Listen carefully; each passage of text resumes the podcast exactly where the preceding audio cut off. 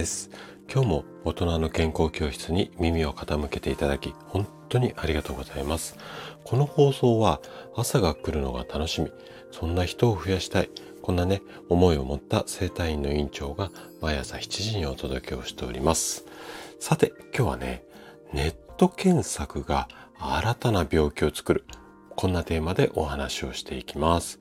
以前にもね、ちょっとこう似たような話をしているんですけれども、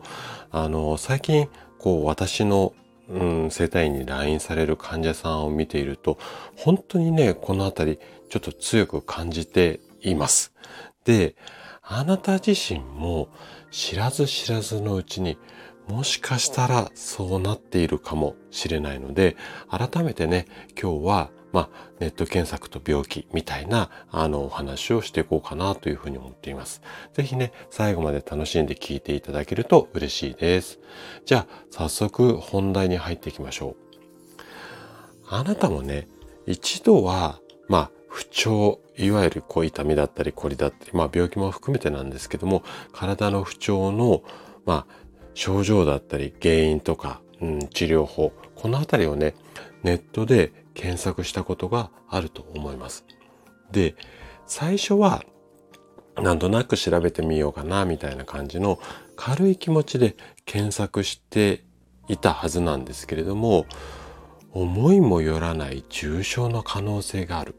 こんな記事とかタイトルを読んでしまって不安になってしまってどんどんどんどんまあ先に進んでいくっていうかねそのネットの記事に入り込んでいく。まあ、こんなことも経験あると思うんですよ。で、例えばなんですけれども、これもね、あの患者さんの中でよくあるパターンなんですけども、まあ、腰に違和感を覚えて、要は腰痛かなっていうことで、えっ、と、不安になって、まあ、腰スペース違和感とか、まあ、いろいろこう、腰スペースなんとかとか、まあ、いろんなキーワードで検索をして、するとね、こういろんなサイト出てくるんですが、その中に腰痛は癌の可能性があるかもしれない。まあ、こんな記事を見て一気に不安になってしまいましたよ。先生、私の腰痛って病気が原因じゃないですかねみたいな、こんなやりとりってね、本当にこうよくあります。で、こういった、まあ、ネットだとか、まあ、テレビ、まあ、新聞、雑誌なんかもそういう傾向多少あると思うんですが、まあ、こういった情報がこう氾濫しているんですけれども、こういったものに、まあ、惑わされて心を病んでしまう。これをね、医学的に最近こう、病名がついたんですけども、サイバー心身症なんて呼ばれたりします。で、このね、サイバー心身症っていうのが、まあ怖いところっていうのを、なんていうのかな、こう自分が病気じゃないかって思い込んで、体に痛みとして、まあ、症状が出てしまう。本当は機能的には痛くないんだけれども、病気かもしれないって思って不安になってしまって、その不安でストレスな気持ちだとか、まあ他にもいろいろあるんですけども、そういったことが原因で、それがもう痛みになっちゃって、いわゆる症状、まあ、腰痛だったり、まあ、肩こりは痛みって言わないですけども、まあ、そういったような症状になってしまうケースがあるっていうことですね。で、私の生体院に来院される患者さんの多くが、病院で検査したけども異常なし。でも痛いだとか凝ってる、痺れるなんかで困ってる方が非常に多くいらっしゃいます。で、ある民間調査会社のデータによると病院を受診する人のうちの約8割がこういったさっきお話ししたような、まあ、検査をしたけれども異常なし。だけども症状が出ています。つまり、まあ、病名がつかない不調。これをまあ未病って言ったりしますけれども、まあそういったような不調っていう方がほとんどなんですよね。で、こういった方が治そうとか他の病気じゃないかなとかちょっと不安な心理状態でネットの検索をしてしまうとかえって症状を悪化させてしまうケースがあるので、ここはね、本当に注意した方がいいと思います。でね、もしあなた自身が、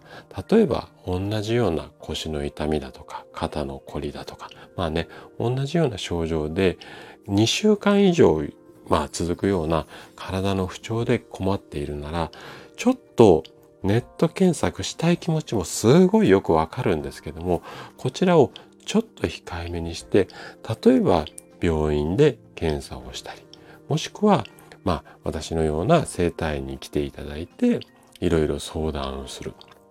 で、整体院でできる検査って限られているんですけれども、やはりプロの目から見て、ああだこうだっていうふうにお話を、えー、と聞いてもらえるだけで結構安心するケースっていうのがあると思うので、まあ、あの、近くにね、えっ、ー、と、信頼できるような治療院があれば、そちらで相談してみていただいても構わないですし、もしね、そういったところがないっていうようであれば、私の方にレターで質問をいただいても構いません。で、もしかしたらこんなことが原因かもっていうのがネットに書いてある情報ではなくて、プロの視点。で、私もね、10年以上、で、これまで3万人以上の方を、えーと、元気にしてきたっていう実績ありますので、こういったプロの意見が聞けるだけでも、おそらくね、安心して、その安心感によって症状が和らぐっていうケースも実はすごく多いので、まあ、このあたり、ちょっとネットの検索は控えめにして、いろんなご自身なりの方法で、ちょっと安心感を得ていただければ、ちょっと症状和らぐかもしれません。はい。ということで、今日の話はここまでとなります。そして、いつもいいねやコメントをいただき、本当にありがとうございます。皆さんの応援がとっても励みになっています。今日も最後までお聴きいただき、ありがとうございました。それでは、素敵な一日をお過ごしください。トライアングル生態の院長高田がお届けしました。では、また。